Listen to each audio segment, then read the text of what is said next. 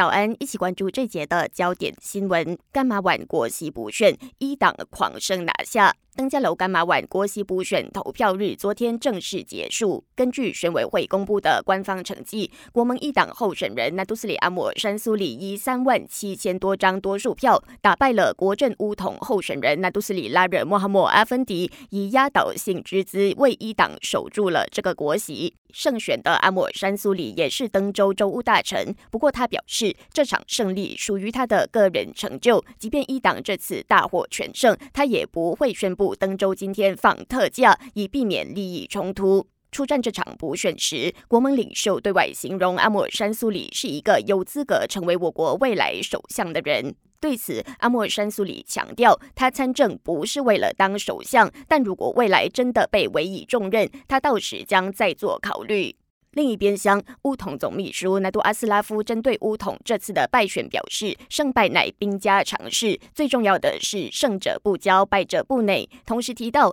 这场补选结果并不会对朝野双方的国会议席支持数量造成影响，团结政府依然保有多数议席优势。